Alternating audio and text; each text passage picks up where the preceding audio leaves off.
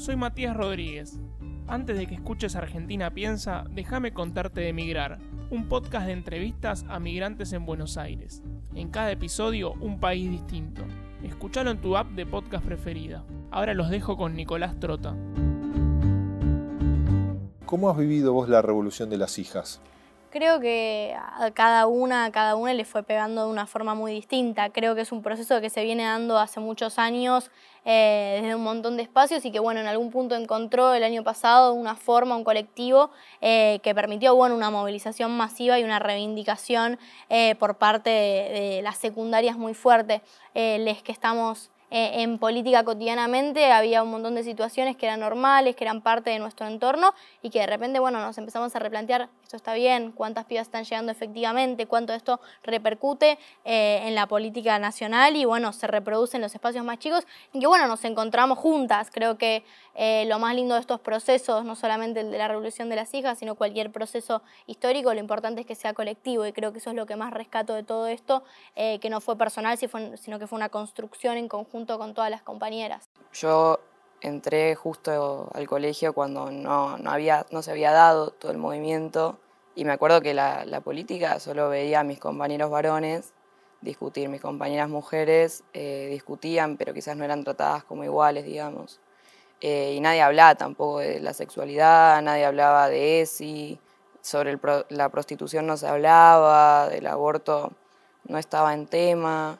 Yo creo que la revolución, así como lo dice el nombre, ha transformado muchísimo los modismos de militancia y de política a lo largo de estos años. Y Rodolfo, ¿cómo ves la etapa que se inaugura con la presidencia de Alberto Fernández en esta Argentina en crisis social y económica? Con gran esperanza y con gran fe en poder cambiar esta realidad que le toca a este gobierno y que estamos viviendo todos los argentinos. Alberto lo conozco hace 30 años. Él era superintendente de seguros y yo era presidente de la Asociación Argentina de Compañías de Seguros. Lo vi en distintos momentos de la vida, lo vi cuando era jefe de gabinete nacional de, de Néstor Kirchner. Me parece una persona inteligente, muy humana, simple y con mucho carácter. Eh, lo viví. Yo tengo anécdotas con él de su carácter y de su personalidad. Es un presidente que puede lograr buscar la unidad, la unión, el entendimiento, el acercamiento. No hay cosa más terrible, me lo dijo Alfonsín eso un día. Porque yo era presidente de esa acción de compañía de seguros antes que llegue Alberto como superintendente. Y un día, en un día del seguro, lo invitamos a él y yo iba caminando con él y como un padre me llevaba, yo era más joven, obviamente, entonces me llevaba del brazo él siendo presidente de la Nación, y me dice, eh, usted ahora va a hablar, sí, Rodolfo, y yo también, y debe estar sintiendo lo que es la soledad del poder. Entonces lo miro, ¿no? Y le digo, sí, sí, me dice, porque el que es presidente de una asociación, de un club, obviamente el presidente de la Nación, es el que el último que decide algo. Porque a vos te pueden venir los ministros, los asesores, los directivos, y te dicen, lo mejor es esto y el otro te dice lo mejor es aquello. Cuando le llega la noche o la tarde y vos decís, ¿y ahora qué hago? Porque esta medida puede afectar a A, a B, a C o a D. La soledad del poder es muy brava, es muy difícil. Así que quienes acompañen a Alberto tienen que tratar de hacerle sentir, primero, que no sean cortesanos y le digan lo que le tienen que decir, y segundo, que, que lo acompañen en la soledad de lo que implica ser el último que decide algo. De tu experiencia personal, de tu historia de vida, que es una historia de vida difícil, que, transita los años más complejos de, la realidad nacional. ¿Cuánto te marcó eso en tu, mirada de tener la capacidad de dialogar con el que piensa distinto? Un montón. Un montón. Mira, yo decidí, em, cuando me dieron el resultado del ADN, que fue en el 2004, y supe de quién era hija, me enojé mucho con mi apropiador. Y después decidí, a los días decidí desenojarme porque él, me habían criado con amor y bueno. Y decidí que estaba la sociedad para juzgar, la justicia para condenar y que no era mi rol y no me hacía bien hacerlo. Y desde ahí siempre lo visité y siempre fui. Y una vez me di cuenta entrando al penal de Saiza, entrando al pabellón de, donde estaban los detenidos por delitos de lesa humanidad, que el que estaba en la puerta era Luis Abelardo Patti, un reconocido represor. Me dijo buen día, le dije buen día, y seguí caminando. dije, si yo le puedo decir buen día a este hombre, puedo hablar con cualquiera. Yo puedo hablar con cualquiera, puedo entender determinadas situaciones. Eso no, no hace que no tenga mis, mis miradas y tal vez mis prejuicios, pero sí que en una sociedad democrática, mientras la justicia funcione y mientras las reglas sean claras, eh, tenemos que poder escucharnos. ¿Cómo hacemos ¿no? como sociedad, aquellos que quizás tenemos una mirada mm. ¿no? más de la justicia social, del rol activo del Estado, para interpelar a esos argentinos y argentinas que miran con desconfianza e indiferencia a la política en general? Claro, bueno, justamente esa es la tarea que se está llevando adelante, ¿no? Dejar de lado las diferencias, juntar las coincidencias, no enojarse con aquel que no piensa igual, de ninguna manera, explicarle, atraerlo, ¿no es cierto? Esa militancia maravillosa, porque no hay que tenerle miedo a la palabra militancia. Militancia es compañerismo, compartir, ocuparse del otro. Yo siempre digo, ¿no? Que ante lo que estamos viviendo, que hay momentos que ah, como que dice, ay, Dios mío, sigo, no sigo. Y yo digo siempre que cuando estén así, digan bien fuerte, si las madres pudieron, ¿por qué no nosotros? Así que esa es la tarea nuestra y de tantísimos, ¿no es cierto?, que se está haciendo. ¿Cómo imaginás vos desde la izquierda, ¿no? una izquierda que representa una porción de la población, pero que no es mayoritaria, la posibilidad de ser parte de la construcción de consensos con otras expresiones políticas? que, por ejemplo, no cuestionan la raíz del sistema capitalista como hace la izquierda tradicionalmente, ¿cómo se pueden construir consensos? Porque en otros lugares del mundo vemos que ciertas expresiones de izquierda son parte de la coalición de gobierno, cuestión que no ha ocurrido en Argentina, inclusive con gobiernos de carácter popular, para decirlo de alguna manera. Yo creo que a veces se engloban distintas cosas. Una primera, nosotros obviamente somos anticapitalistas, estamos por un gobierno de los trabajadores y las trabajadoras en ruptura con el capitalismo, porque creemos que dentro del capitalismo no hay salida para los sectores populares, para la clase trabajadora en este sistema, ni en Argentina ni en el mundo, porque se ve una decadencia cada vez mayor. Y Argentina es el ejemplo, creo que si ponemos un punto de inflexión de la dictadura para acá, como no ha parado la decadencia y el atraso, con altibajos, con periodos de bonanza que permiten algunas mejoras, pero que sin cambios estructurales, sin cuestionar las raíces mismas del sistema, sin dar vuelta a todo, se vuelve a caer cíclicamente en crisis como la que estamos viviendo ahora, que nosotros llamamos un cuarto saqueo histórico, ¿no? El primero, el gran saqueo de la dictadura impuesto a sangre y fuego, el de la hiperinflación 89-90, el del 2001 y creemos que ahora estamos en curso en ese proceso. Desde ese punto de vista nosotros somos claros, somos de izquierda y ese es nuestro proyecto político. Ahora, vos me lo preguntás desde el punto de vista de si se pueden generar consensos. Si yo te digo, si es para luchar contra la reforma previsional, contra cosas puntuales, luchas puntuales, nos verás siempre eh, en la primera línea. Existe el mito que a los argentinos nos cuesta construir consensos, pero la historia parece avalar ese supuesto mito, porque uno ve ciertas dificultades en lograr una mirada de toda la dirigencia política, la dirigencia social, la dirigencia empresarial, que nos permita visualizar un futuro de grandes acuerdos y de grandes transformaciones todavía pendientes. Sí, más que mito, yo creo que es la lectura de la realidad. Es un problema argentino.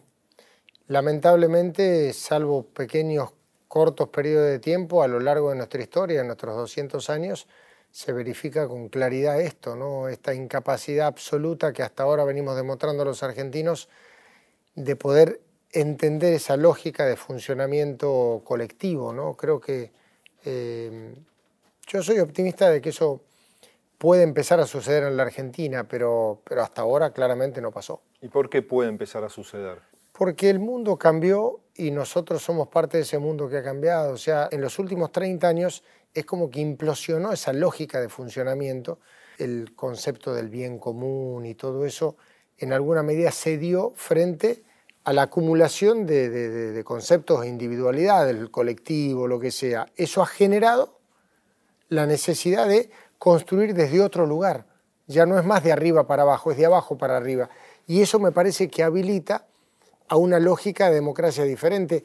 Nosotros tenemos una herramienta para hacerlo que es la reforma constitucional del 94. En la reforma constitucional del 94 se plantearon algunos mecanismos de democracia participativa, algunos mecanismos de atenuar el hiperpresidencialismo, qué sé yo, que hay que explorarlos porque me parece que por ahí va la cosa.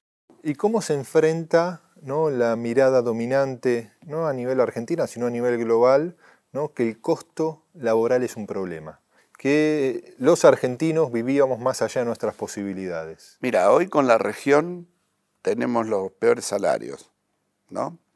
Eh, en Brasil, eh, un país hermano, miembro del Mercosur, eh, vos tenés que una Coca-Cola, un, agua mineral o un, o un paquete de fideos vale el triple de lo que vale acá para nosotros, ¿no? Con lo cual en esa ecuación monetaria nosotros tendríamos que estar invadiendo de productos argentinos el territorio de Brasil. Y no pasa eso. No, es un tema de costo laboral. Acá lo que han hecho es destruyeron la macroeconomía, destruyeron las posibilidades de desarrollo, la voracidad del sistema financiero, se fagocitó el propio mercado con el agregado de estas cuestiones eh, financieras, etcétera, etcétera, termina eh, destruyéndose todo. ¿no? ¿Cuán distinto sería un poder judicial o un movimiento obrero con paridad de género en sus principales cargos? Uf, sería mucho más efectivo y eficiente. ¿Y lo ves posible más sí, allá de...? Sí, lo veo muy posible, sí, sí, sí. Creo que la garantía para perdurar en el tiempo siempre es que las demandas populares se institucionalicen, ¿no? Entonces, las mujeres sindicalistas, que es un espacio que, hemos armado, que ya tiene tres años en la Argentina, planteamos que cualquier reclamo, cualquier bandera, tiene que integrarse a la organización. Para de esa manera poder perdurar en el tiempo. Y creo que eso se está logrando y en la medida en que seamos inteligentes también lo vamos a poder eh, sostener. La verdad que ha sucedido que el movimiento de mujeres ha tenido un avance, incluso institucional, en un momento de retroceso general de derechos. Bueno, me parece que, que sí es muy posible de realizarse, pero con justicia social, si no, no no hay posibilidad de, llegar a la igualdad o a la equidad. ¿Cuáles son los principales desafíos en el campo económico y en el campo distributivo que tiene la Argentina de la próxima década? Básicamente el tema central es romper con algunos falsos dilemas que tenemos y reconocer algunos de los activos y aumentar y mejorar nuestra autoestima. La Argentina es un país muy particular Estamos ubicados entre los 10 países en donde hay modelos de la organización de la producción notablemente complejos y diferenciados. Y ahí aparece un sector competitivo, moderno, que tiene un rol esencial en la generación de divisas y que tiene esta contradicción, que es muy significativo pero no es suficiente. De esto estamos hablando de toda la bioeconomía, que no es solamente la producción de bienes primarios, sino también la producción de energía, de materias primas y de alimentos. Aparecen los servicios basados en el conocimiento, aparecen las grandes plantas de insumos industriales, la capacidad que tenemos en minería, en pesca, ahora los recursos energéticos, etcétera, que en definitiva es el patrón de especialización exportador que tenemos. Pero esto no es suficiente porque representa el 20% del empleo. Después, todas las crisis desde el año 75 nos generaron este sector de la exclusión. El 30-35% de la gente que está fuera del mercado de trabajo, que está en la informalidad o que tienen los planes, y que son justamente la gente que se generó producto de las permanentes crisis que afectaron estos sectores de menores ingresos.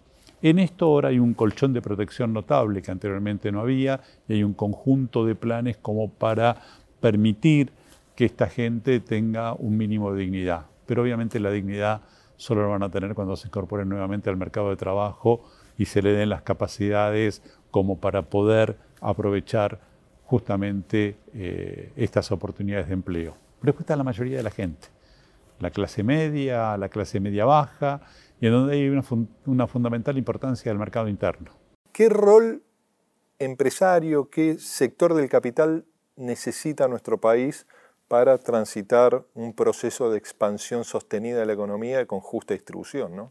Yo creo que a veces cuando hablamos de la, política es de corto plazo, eh, se pone mucho foco en la política y muy poco foco en el sector privado. La Argentina está muy rezagada en muchas de sus industrias. Ahora estamos haciendo un estudio comparado entre Argentina y Brasil eh, sobre cuánto la industria manufacturera está eh, invirtiendo para tener tecnología de punta en, distintos sectores. Y bueno, y obviamente vemos un, rezago importante.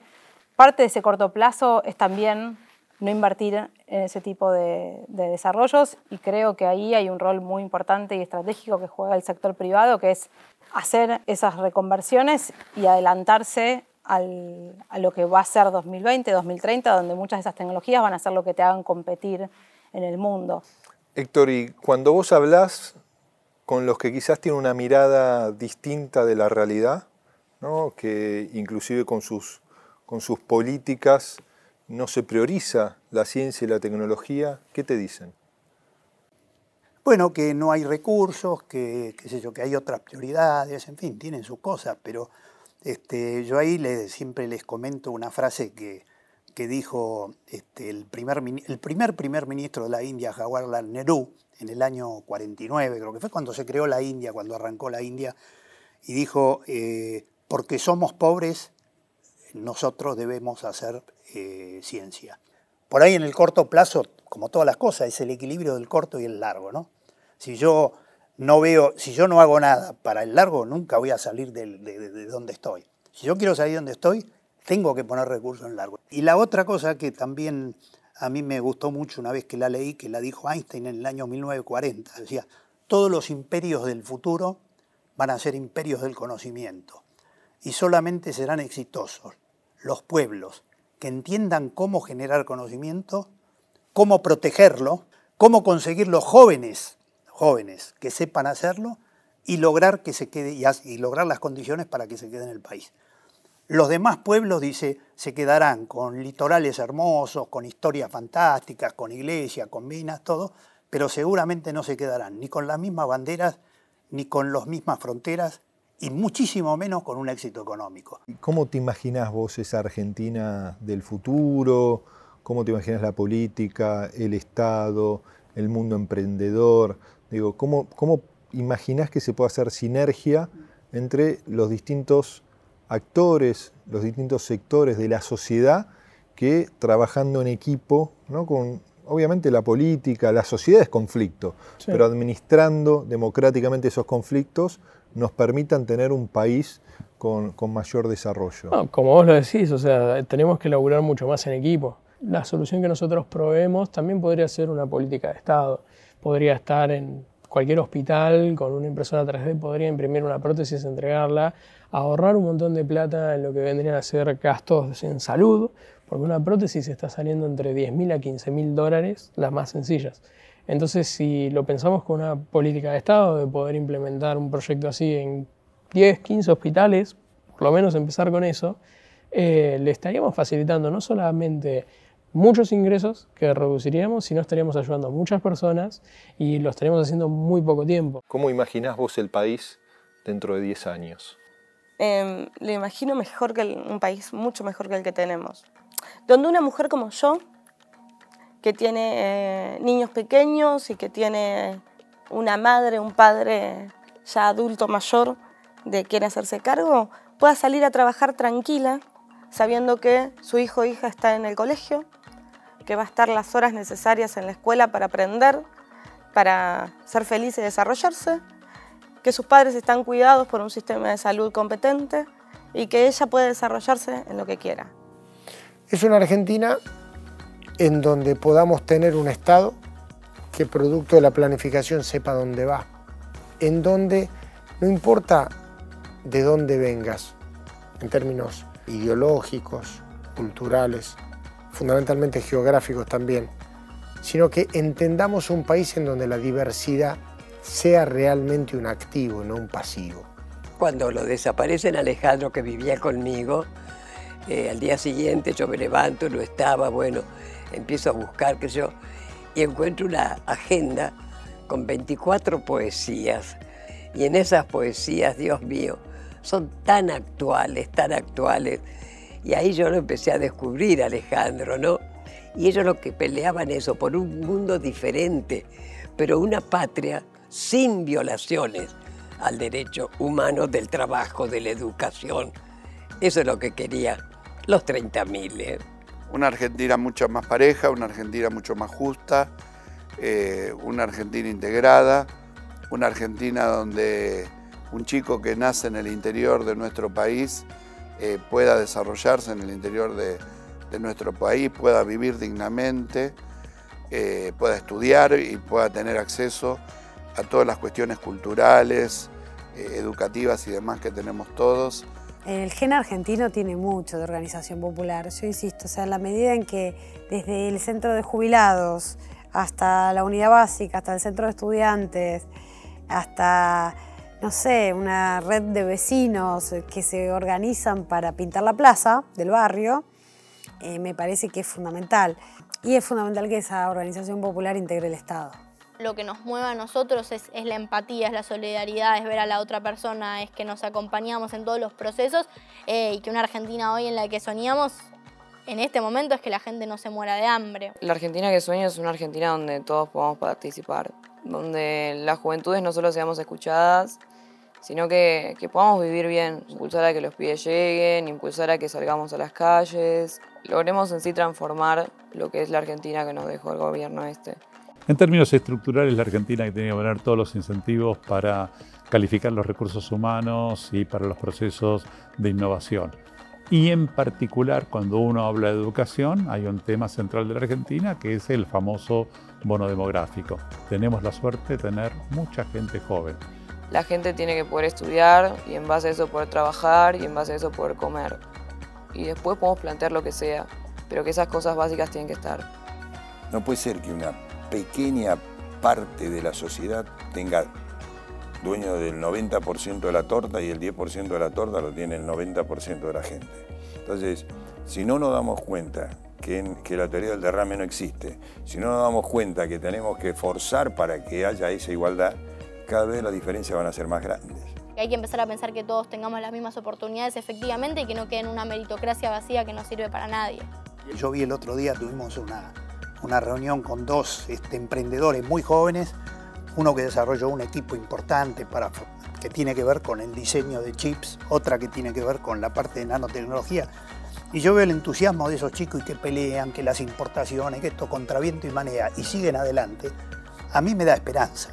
yo sueño con un país donde hayan chicos que pueden desarrollar sus ideas y sus inventos y que nadie le diga mm, esto me parece que no funciona o les hagan bullying me imagino una sociedad donde entre todos podamos crear un futuro mejor, eh, inventando y buscando soluciones técnicas.